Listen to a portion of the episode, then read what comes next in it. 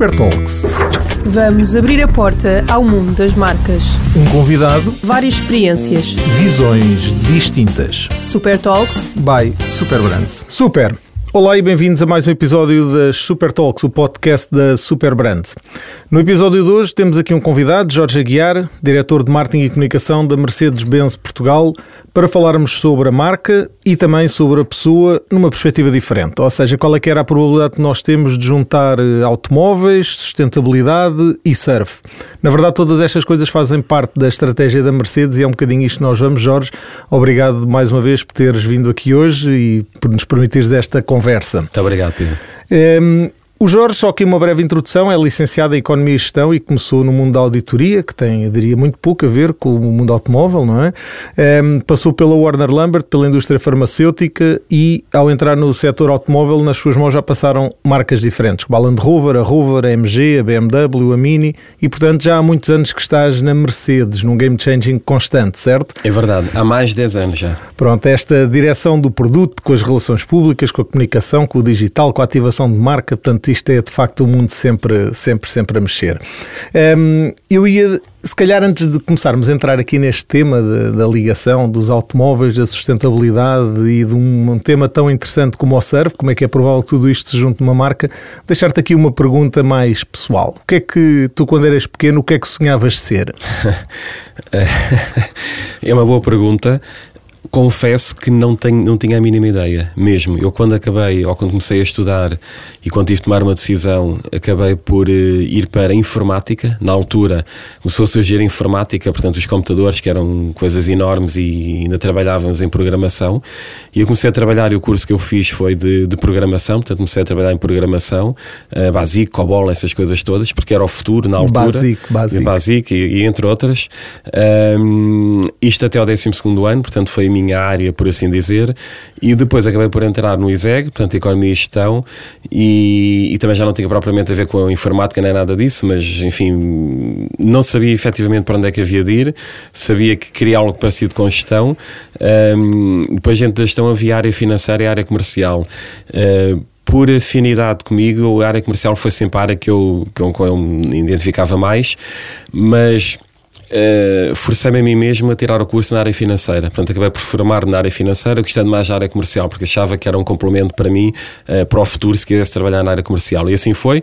Portanto, licenciei-me em gestão, na altura eram 5 anos, e na área financeira. Pronto, basicamente um, fiz o contrário do que, do que o coração dizia. Portanto, a razão dizia-me era faz a área financeira e depois então a área comercial, tu tens esse dom natural e, portanto, enfim, foi aqui sem saber para onde é que havia de ir e mesmo quando acabei a faculdade não sabia exatamente para, para onde é que iria. Acima de tudo eram desafios, se me aparecessem desafios era o que, era o que eu agarrava, não tanto quero isto ou sonho com isto, nunca sonhei com nada concretamente, E honestamente. portanto deu-te deu essa base que tu tens vindo a trabalhar, apesar de ligada a esta área deste mundo da, da comunicação. Eh, Sim, mas eu acabei por começar na área financeira, portanto comecei a trabalhar bastante na área financeira, só que a área financeira para mim eh, chegava uma, chegou uma fase em que era mais do mesmo, portanto entre o deve e o haver, aquilo era mais ou menos o mesmo, havia uma diferença, umas vezes positiva, outras vezes negativa, e era isto. E, e portanto, estando na área financeira, acabei por eh, concorrer para uma, eh, na altura, uma empresa que era a Orna Lambert, tinha uma marca que nós nos lembramos que é Chiclets, portanto, que hoje em dia já não existe em Portugal. Eh, e vi, estava de férias e vi, olha, a marca Chiclets procura um gestor de produto júnior. E depois ingressei aí na área comercial. E quando cheguei lá, acabei por estar eh, praticamente um ano, e pensei, vou, tinha convidado para ir trabalhar para o marketing, mas tive um ano eh, com uma pasta debaixo do braço a vender chiclets porta a porta. Portanto, foi a formação Portanto, eh, que começaste aquela aí- empresa me deu. Começaste com uma marca de referência que, na verdade, era, era a marca incumbente de tudo o que era Sim. pastilhas nós falávamos sempre nesse tema. Líder Muito de bem. mercado mesmo. Líder de mercado. Muito bem, e de repente hoje estás, estás num- numa realidade completamente diferente, ligado ao, ao setor automóvel, eh, numa marca de facto que é completamente referência a nível Uhum. nacional, mas obviamente a nível internacional também. Eh, e, e eu começava aqui exatamente por deixar este, este primeiro desafio para ouvir a tua opinião, que é qual é a probabilidade de, de juntarmos o conceito de com sustentabilidade, portanto foi sempre um dos temas que se colocou sempre em cima da mesa, ehm, e isto é algo que tem vindo a estar na crista da onda. E como estava na crista da onda, eh, tu na Mercedes e a Mercedes de uma forma geral decidiu ligar-se a esta questão do mar e do surf. Sim, é verdade. Conta lá um bocadinho essa história. Uh, a história é super longa, mas eu vou tentar reduzi-la e, e, mostrar que de facto uh, nas organizações as pessoas fazem a diferença. E essa é uma realidade. Independentemente de qualquer estratégia, qualquer uh, guideline que exista, quem faz a marca, quem faz as empresas e quem faz avançar são as pessoas que lá estão, sejam elas quais sejam, obviamente. Isto para dizer o quê? Que há 12 anos mais ou menos entrei na Mercedes, é uma empresa mais um, old fashion, por assim dizer, uh, mas tive a sorte de entrar e ter sido convidado por uma pessoa com uma visão muito grande e conseguia ver para além do automóvel. E chegou uma fase, e, enfim, para chegar ao dia de hoje, como é que é esta história da prancha e estar na crista da onda, em que um, surgiu a possibilidade de nos envolvermos num projeto com a Garrett McNamara, que estava em Portugal, para tentar, de algum modo, uh, saber se era possível surfar uma onda uh, de 100 pés na Nazaré, portanto, que era algo que nunca tinha sido feito. Um, e ninguém sabia qual era a dimensão da onda da Nazaré. Para isso era preciso montar um projeto, projeto esse que passava também por um, desenvolver pranchas que permitissem ao Guerra de fazer essa proeza surfar uma onda muito grande. Um, imagina nós chegarmos à empresa uh, e dizermos nós, Martin, e dizermos nós vamos construir pranchas para o Garrett McNamara. Primeiro ninguém sabia que era o Garrett McNamara e depois construir pranchas numa empresa de automóveis old fashion era uma coisa que um, foi muito estranho de facto. Quando nós entrávamos em discussões com o departamento, os vários departamentos, compras, financeira, etc. Mas a propósito é que nós vamos agora fazer pranchas, produzir pranchas, não é? Inclusive levámos o Garrett ao túnel de vento a à Alemanha, ao Centro de Design na Alemanha. Portanto, foi todo um projeto um, diferenciador de visão que nos permitiu, de algum modo, levar a marca para um, lá, para um nível de notoriedade que um, pronto, não estávamos habituados e que a marca em Portugal não tinha essa, essa referência, essa associação ao mar, associação ao surf. Um, pronto, na altura foi algo, eu diria, visionário, uh, e lá está, porque as pessoas fizeram a diferença. Ou seja, esse diretor-geral que tínhamos em Portugal permitiu a evolução deste projeto que outra pessoa, se calhar com uma visão mais redutora, não permitiria. Iria dizer, pá, pranchas e carros automóveis, muito menos Mercedes, não tem nada a ver. Quer dizer, a nossa marca, o nosso cliente não tem nada a ver com surf. E hoje em dia tem tudo a ver. O surf não é um desporto, é um, um lifestyle, um modo de vida, por assim dizer. E, e portanto, temos estado na Crista da Onda. É um projeto que dura uh, há 10, 11 anos. Portanto, normalmente os projetos não duram tanto tempo. E, e, ele continua e perdura e continuamos com ideias e temos coisas, coisas para lançar em breve. Era, era tradição e, como tu dizias, é uma marca histórica e tradicional nesse sentido. Eu diria, eh, era fácil há 40, 50 anos. A, eh, a, a relação, muitas vezes, a Mercedes era com os táxis claro. nas, nas cidades. Eram, de facto, eram, eram bons equipamentos, mas muito relacionado com isso. E de repente hoje estamos num mundo completamente diferente. Uhum. Esta, esse, esse mindset, esta questão de, de sair fora da caixa uh, e poder ter aqui outra visão, isto tem impacto no dia a dia da forma como, como se consegue comunicar para os diferentes públicos? Qual é o impacto que isso tem no dia a dia? Vamos lá ver, este projeto especificamente, quando foi lançado e foi apresentado, uh, e o Guerra surfou uma onda enfim, muito grande, um, acabou por sair do nosso controle. O impacto foi podia ter corrido muito bem, podia ter corrido muito mal. Correu muito bem. Porquê? Porque, hum, não exagerando mesmo, Pedro, nós recebíamos telefonemas de todo o mundo, de todos os continentes, de todos os meios de comunicação que tu possas imaginar, da CNN, a CB, CB News, a, sei lá, News qualquer coisa, portanto, desde o Pacífico ao Índico ao Atlântico, todos os continentes hum, ligavam para perguntar o que é que aconteceu em Portugal, o que é que é isso surfar a maior onda do mundo e hum, como é que a Mercedes agora produz pranchas de surf. Nós não produzimos pranchas de surf, nós fizemos umas pranchas uh, com alguma tecnologia, com alguma preocupação de rigidez, materiais e flexibilidade, etc. E pesos, é tudo isso, uh, fibras de carbono, etc. Com a ajuda de alguns engenheiros nossos na, na fábrica e no centro de design. Um, mas é isso que tu dizias, é um projeto completamente out of the box, numa marca quadrada, permita-me, porque era de facto uma marca mais quadrada, e permitiu abrir a marca, permitiu abrir uh, o mercado também, os olhos olhos do nosso potencial cliente para uma marca diferenciadora que fazia coisas diferentes e que continua e que tem vindo a continuar a fazer. E se tivermos tempo, ainda podemos falar da questão do, dos espaços que temos hoje na Nazaré e o que fazemos na Nazaré, porque, porque o projeto continua e cada vez mais está uh, e tem vindo a crescer e cada vez tem vindo a crescer mais. Efetivamente, como disseste aqui, uma expressão muito interessante que é podia ter corrido mal, podia ter podia. corrido bem. Esse é sempre o grande desafio que se coloca quando uhum. tem que se tomar decisões. Um, e eu costumo dizer, à segunda-feira ganhamos todos euro milhões, difícil é à sexta saber se jogamos ou não. Como é que se arrisca quando estás a trabalhar a, a uma marca, independentemente de ser mais tradicional ou menos, tem uma dimensão grande, sempre teve, há muitos anos. Um, como é que se arrisca? Estava a dizer, os desafios são internos muitas vezes, uhum. mas os desafios também são externos, que é de repente as pessoas, calhar mais Sim. tradicionais, olham para a marca e dizem isto não tem a ver comigo. Sim, é verdade, mas eu acho que o desafio grande, grande é interno. Primeiro, um, é internamente termos um projeto, ter a ideia e fazer uh, ou convencer uma empresa. Uh, uh, entrar numa área onde nunca teve presente. A Mercedes estava presente em algumas áreas mais tradicionais, sei lá, a equitação, o golfe, o ténis, quer dizer, era o tradicional. Uh, de repente aparece o surf de ondas gigantes, não é propriamente um campeonato de surf, mas é o surf de ondas gigantes, que envolve risco, mas envolvia acima de tudo uma coisa muito importante na nossa marca e isso fazia parte do, ou faz parte do ADN da marca e fazia parte do projeto, que era a questão da segurança. Ou seja, nós não fizemos pranchas só por fazer, era preciso fazer pranchas que garantissem a segurança do Garrett, ou seja, o Garrett tinha que entrar na água e tinha que sair da água vivo, não é? E, portanto, foi preciso montar uma estrutura de segurança. Uh, na altura fizemos esses projetos de, de, segurança para as pranchas, fizemos projetos de medição de ondas, projetos de medição da velocidade do Garrett na onda. Portanto, tudo isto foi inovador e novo em Portugal, mesmo toda a equipa de, enfim, de segurança que era necessário colocar à volta, um, eh, que não foi um projeto só Mercedes, obviamente, foi um projeto de imensos parceiros, como, como, é, como é óbvio, uh, mas para nós, marca Mercedes, fazer isto, vingar internamente, foi o grande desafio.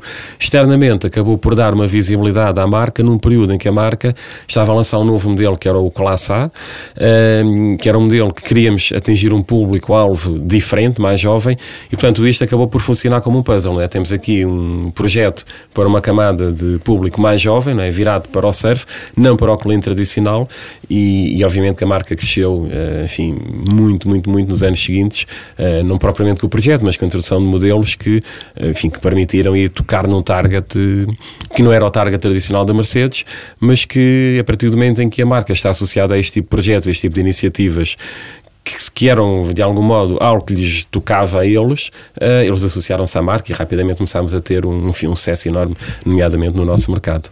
Em termos de, uh, de facto, estavas a dizer isso, ou seja, contar um bocadinho aquilo que continua hoje a ser um projeto da Nazaré, eu diria a, a probabilidade de, das pessoas associarem diretamente isso não era grande, obviamente. Uhum. Uh, hoje tem tido, tem tido de facto impacto, tem tido, tem tido essa, essa importância. o, que é que, o que é que vos faz no dia a dia continuar a a achar e entender que este aspecto, do ponto de vista estratégico, é relevante? Um, foi evoluindo o projeto naturalmente. Inicialmente era um projeto desafiante de, de, de surfar as maiores ondas do, do, mundo. Hoje em dia o projeto evoluiu numa lógica mais de preocupação com o oceano, preocupação com o ambiente e de sustentabilidade. Ou seja, um, até agora o automóvel foi sempre visto como um meio poluente, por assim dizer. Hoje em dia indústria automóvel é provavelmente as indústrias mais avançadas um, na transformação uh, para a eletrificação, para a neutralidade carbónica. Quer isto dizer o quê? Que quando falamos de surf, quando falamos de uh, Garrett McNamara, que é um embaixador, enfim, do ambiente, por assim dizer, um guerreiro ambiental, uh, tudo isto liga novamente e, portanto, o projeto uh, volta a ganhar uma dimensão grande na lógica de um, ehm, termos, enfim, uma preocupação grande em torno da sustentabilidade da nossa marca. Por exemplo, nós temos um espaço em Nazaré, o que chamamos o Mercedes-Benz, o, o, nosso lounge, o Surfing Lounge em Nazaré, que é autossustentável, não temos energia, usamos energia solar, uh, acumulamos a energia solar em algumas baterias de veículos antigos, ou seja, um, a segunda vida das bateria está a ser aplicada também neste projeto da Nazaré. Portanto, há toda uma narrativa real, não é uh, o chamado brainwashing, não, estamos a fazer, não. De facto, há um, eh, ações concretas da marca nesta, vá lá, senda, nesta mudança uh, de paradigma em termos de mudança para o elétrico e, e, pronto, e neste momento eu diria que a nossa marca é das marcas mais avançadas em termos de oferta uh, de elétricos e caminhamos claramente para 100% de eletrificação da nossa gama. Estavas a, a comentar salientar exatamente eh, esse tema da, da, da questão da sustentabilidade e da, da, neutralidade carbónica ser um dos, um dos aspectos onde a indústria automóvel de facto mais uhum. destaca.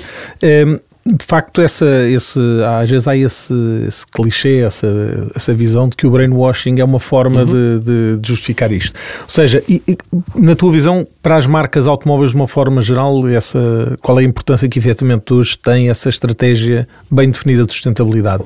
Isso é transversal? Eh, não é tanto? Eu, eu acho que. Hum, o mundo automóvel tem para já que cumprir determinadas diretrizes, uh, e estamos a falar da Europa europeia, só para ficarmos aqui pela Europa. A eletrificação uh, é um facto, é uma realidade.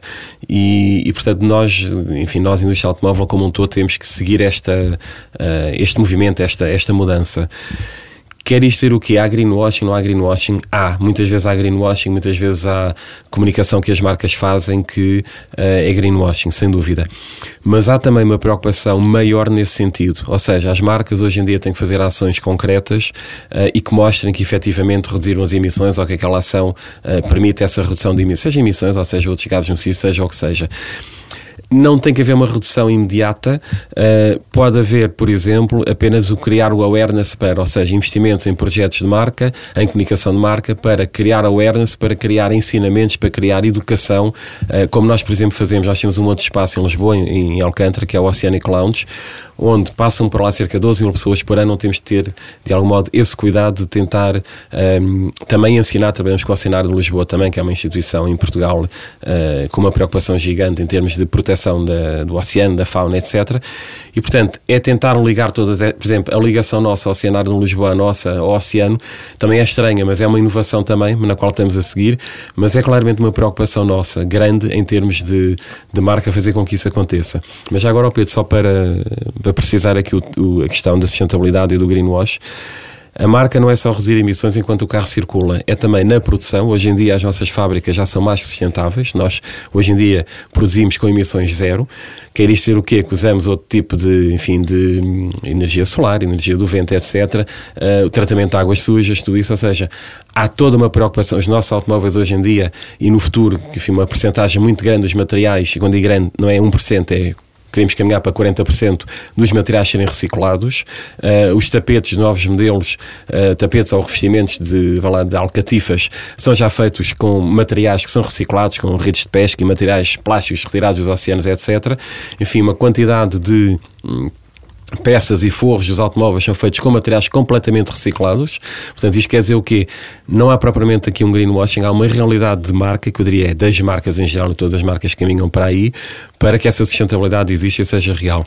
Mas não é só na produção, é para trás, quando começamos praticamente uh, lá, toda a cadeia de valor a extrair uh, lá, o minério das minas, as empresas que nos fornecem e todos os nossos fornecedores passaram a ser auditados e têm que cumprir escrupulosamente com determinados critérios para garantir que são empresas um, que caminham para a sustentabilidade. Ninguém é sustentável, ou seja, nós humanos não somos sustentáveis, sustentáveis no sentido de as nossas ações não, não são 100% sustentáveis, não são e nunca serão.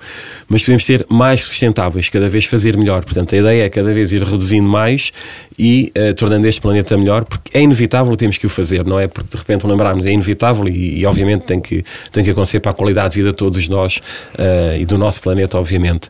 Portanto, o greenwashing Aconteceu, tem acontecido, acontece algumas comunicações, um, mas cada vez menos, cada vez menos e cada vez mais tem que haver ações concretas no terreno e toda a cadeia de valor é auditada hoje em dia e toda a cadeia de valor tem um, pronto, medidas e KPIs que nós apresentamos e que tem que aparecer nos balanços das empresas, uh, não só da Mercedes, mas nas empresas em geral, para garantir que, eh, pronto, de facto, a sustentabilidade é alcançável e é conseguida uh, com as nossas ações. Esse, esse tema é um dos temas que tem, tem vindo a estar aqui no, no, no equilíbrio e tem vindo a surgir, que é exatamente esse tema em torno do impacto real do combustível fóssil uhum. versus as baterias, ou seja, o real impacto que isso tem do ponto de vista da, da sustentabilidade, ou seja, para produzir as baterias também é preciso, obviamente, uhum. uma série de medidas e de, de, de intervenções que têm o seu impacto ambiental. De facto, a, a, visão atual, ou seja, e o mundo, por exemplo, na Europa é completamente diferente de outros mercados. Já. Uhum. O mercado africano provavelmente será difícil que as baterias se transformem em elétricas no curto prazo. Uhum. como é que isto, este, este impacto ambiental é assim tão distinto entre, entre a parte do combustível fóssil e das baterias elétricas? Um...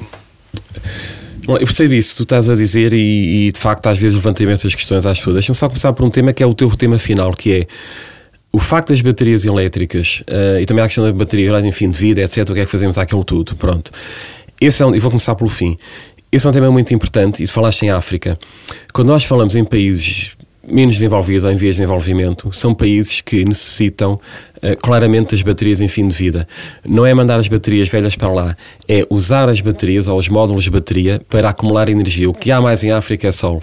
E, portanto, imagine, e não há energia elétrica como há na Europa ou como há noutros, noutros, enfim, noutros continentes. Imagina estares em África, em zonas remotas onde não há energia elétrica. Imagina a possibilidade de, com o sol, com os painéis fotovoltaicos, poderes, que é o que fazemos exatamente na Nazaré, acumular nessas baterias essa energia. Portanto, as baterias em segunda mão vão passar a ser um, muito importantes, não só para esses países, mas também para as nossas casas. Portanto, há todo um, um, toda, toda uma tecnologia a ser desenvolvida no sentido de reutilização dessas baterias e já são reutilizadas e os modos de bateria são uh, convertidos. E, portanto, isso é para o mundo uma evolução gigantesca para os países menos desenvolvidos. A acumulação de energia solar que possa ser usada depois em tudo o que possas imaginar nesses países. Pronto, isto a parte final. Na parte inicial, é como eu dizia, um, os combustíveis uh, lá, fósseis derivados do petróleo também tinham um impacto e têm um impacto muito negativo no meio ambiente. Por isso é que eu digo, qualquer coisa que o humano faça terá sempre impacto e nunca seremos sustentáveis. É um facto, é uma realidade. Portanto, agora temos que o fazer da forma mais sustentável possível e, de, de, com mais informação nos estudos que temos, a conversão para, uh, para as baterias, e elas cada vez mais estão a ser avançadas e evoluídas, permite-nos efetivamente uma coisa muito importante que é as reduções de emissões de CO2, um, mesmo na produção das baterias, é muito inferior ao que era nos, fósseis, nos combustíveis fósseis ou num outro tipo de combustíveis. Para não falar depois de todo o ciclo de utilização da viatura, etc. Portanto, isso é muito importante ter em conta. Depois, há uma coisa importante que é a produção de energia que antigamente a própria energia para produzir, por exemplo, baterias e fábricas, etc., antigamente era uma energia suja, por assim dizer. Hoje em dia, a quantidade de energia limpa que é usada para a produção também é muito grande. E em Portugal é um bom exemplo disso. Há cerca de 60% ou 60% da nossa energia já é verde. Não sei se tem, tem essa noção, mas não sei se é 60, 60, mas é um número 60 e tal por cento, é um número muito alto. Portanto, as fábricas vão produzir com energias mais limpas. Portanto, o sol, o vento, a água vai ser cada vez mais usada. Portanto, a própria produção está a ser convertida ou reconvertida e começa-se a produzir, nomeadamente baterias, com energia limpa. Portanto, é aquilo que eu dizia, toda a cadeia de valor passa a ser uh, praticamente neutra a emissões. Nunca será 100% neutra. Enquanto houver humanos, nós vamos continuar a, a fazer algo, a ter intervenção no nosso planeta. O objetivo aqui é fazer Uh, ter intervenção no sentido de ter uma intervenção o mais, uh, mais eficaz possível em termos de uh, não prejudicar tanto o nosso planeta e, por conseguinte, a nossa vida, obviamente. Esse, essa visão, de, de, de, no fundo, dos planos de responsabilidade social que existem dentro da empresa, e obviamente a parte da sustentabilidade tem esse impacto social importantíssimo. Um, muitas vezes há essa ideia, como tu dizias, do, aquilo que chamamos o greenwashing, há uma ideia, muitas vezes, que isso está ligado apenas à parte da comunicação. Uh, mas é efetivamente, na tua visão, um aspecto importante na atração dos novos públicos ou não? É Achas é muito, que as novas é gerações é muito, já vão dar importância a isso? Isso, é efetivamente? Uh, hoje em dia, quando nós dizemos assim, está aqui um carro elétrico, a pessoa compra um carro elétrico, há quem compre de facto preocupado com o planeta. Uh, nós pensamos que a generalidade das pessoas ainda não compra com essa preocupação. Há imensos receios em relação ao carro elétrico, etc. É uma inevitabilidade no sentido de todos vamos caminhar para a eletrificação do automóvel e vamos usar uh, automóveis elétricos. Isso é um, é um, facto e todas as marcas estão a caminhar para aí. O mercado está a crescer muito, muito. As nossas vendas hoje em dia em Portugal, só para falar de Portugal, 16% das nossas vendas já são veículos elétricos. É imenso, não é 1, qualquer coisa. É 16% são elétricos. Juntarmos os plugins, estamos a falar de mais de 50%. 60% da nossa gama em Portugal já é eletrificado. Ou plugins com autonomias acima dos 100 km, que já é muito também, ou 100% elétricos. Portanto, as pessoas estão a caminhar, não sei se é, não acreditamos que seja só porque há essa preocupação, obviamente que há benefícios fiscais também uh, na eletrificação, ainda bem que o há, porque é uma forma de, de ensinar e de ajudar as pessoas a, a caminharem para aí, um, mas uh, garantidamente que a eletrificação veio, uh, veio para ficar.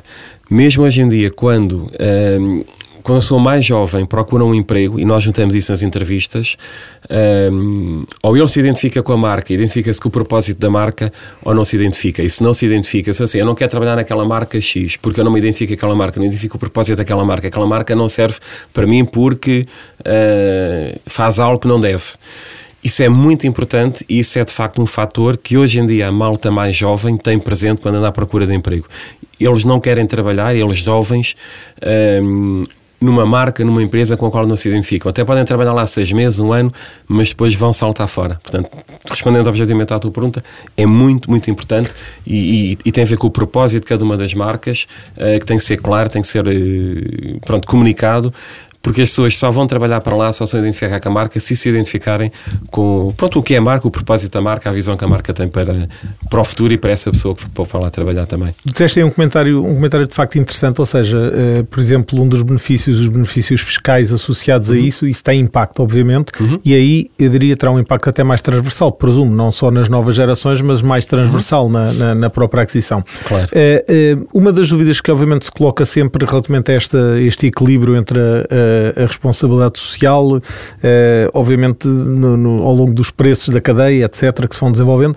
Há muitas vezes esta, esta noção que se coloca, ok, mas um carro elétrico é mais caro, eu pago menos impostos, mas é mais caro, etc. Eh, às vezes o valor, o valor é muito mais retornável do que o custo, não é? Ou seja, eh, aquilo que é, que é a ideia que existe na cabeça das pessoas, como é, que, como é que vocês veem isso? Ou seja, é efetivamente pode custar mais caro, mas a dois, três anos esse benefício já ser grande. O carro elétrico, quando foi lançado, estamos a falar há se calhar 2, 3, 4, 5 anos, a falar marca Mercedes, por cada unidade que vendíamos não ganhávamos dinheiro nenhum. Pronto, o carro já era caro per si para o público uh, e a marca não ganhava nada, porque produzíamos meia dúzia de automóveis. Hoje em dia já não é assim. Hoje em dia não há razão nenhuma para que um veículo elétrico seja mais caro do que um veículo semelhante a combustão. Uh, e quando digo isto é em todo o seu ciclo de vida, em todo o período de utilização, etc. Ninguém sabe como é que vai evoluir a energia, mas também ninguém sabe como é que vai evoluir o petróleo, a gasolina, o diesel, etc. Mas hoje em dia nós temos veículos elétricos uh, a preços muito semelhantes a veículos semelhantes. Nós, por exemplo, se compararmos um GLE uh, convencional com um EQE SUV, são carros relativamente semelhantes, os preços são muito semelhantes, relativamente próximos, até o EQE é ligeiramente mais barato que um, que um GLE. Portanto, tendencialmente, um, esta diferença vai desaparecer e eu acho que no futuro até será ao contrário, que é o carro a combustão vai-se produzir menos carros a combustão, logo o custo de produção vai ter que ser superior, não é? E, portanto, é de facto um mito para mim neste momento, porque um, os veículos elétricos têm praticamente uma empresa, o veículo a combustão, semelhantes, para não falar das questões, pronto, de. Há uma quantidade de vantagens fiscais na aquisição, mas há também vantagens, por exemplo, no caso, vou falar da Mercedes, quando alguém compra um EQS, por exemplo, o primeiro ano de carregamento de energia é oferecido pela marca, portanto, através do cartão Mercedes Me Charge, é oferecido e garantimos que a energia que é injetada é energia verde, ou seja, não só a pessoa anda um ano gratuitamente a carregar o seu veículo, como tem a certeza que a energia que é injetada é energia 100% verde, ou seja, não é energia derivada, produzida com fontes fósseis e carvão, etc. Esses, eh, no fundo, estes planos de sustentabilidade, eh, a tua visão, por exemplo, relativamente ao mercado português em particular, é efetivamente uma coisa que já tem impacto na, no, no, mercado, ou seja, o consumidor médio já tem, já de facto presta interesse e, e atenção a esse, a esse assunto? Um, eu acho que sim, eu acho que sim, que já uh, essa preocupação não há mais evolução porque ainda há aquela ansiedade onde é que eu carrego o meu carro, como é que isto vai ser, como é que é possível, como é que não é. Hoje em dia os automóveis já têm autonomias acima dos 500, 600, 700 km, que é bastante, dá para ir ao Porto e voltar praticamente, dá para ir ao Algarve quase e voltar. Um, os tempos de carregamento demoram 15 minutos carregar mais de 200 km, portanto, em carregamentos mais rápidos. Uh, nós temos uma cobertura muito boa de carregamentos em Portugal, os seus se calhar também não têm essa noção ainda. Um, portanto, diria, eu estou super otimista. Acho de facto o veículo elétrico, pelo menos uh, em Portugal, vai avançar muito, muito mais rápido do que nós imaginamos. E o mercado está a crescer a muitos por cento mesmo. Um, houve este período de dois anos de pandemia, de falta de veículos, etc. A realidade vamos percebê-la agora, a partir de 2023, 2024, vamos perceber um, com a, a, disponibilidade de mais veículos elétricos e a possibilidade de entrega atempada, que até agora andávamos a entregar carros a um ano, quase dois anos de distância, um, tudo isto vai se normalizar no, e vai neutralizar uh, estas preocupações, estes anseios, tudo isto.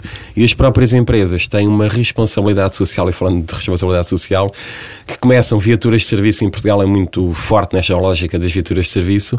Um, a próxima troca de viaturas de serviço em grandes empresas multinacionais será para viaturas elétricas. É inevitável que isso aconteça. E, portanto, quando as grandes empresas começarem a mudar para viaturas elétricas, uh, o mercado vai mudar muito rapidamente também. Podem portanto, ter esse, esse grande impacto. Bom, sem dúvida. estamos aqui na. Eu diria podemos continuar aqui de facto muito tempo. Sem dúvida. Uh, sobre, isto é um tema inacabado, felizmente, e que seja, continua a ser um tema na ordem do dia.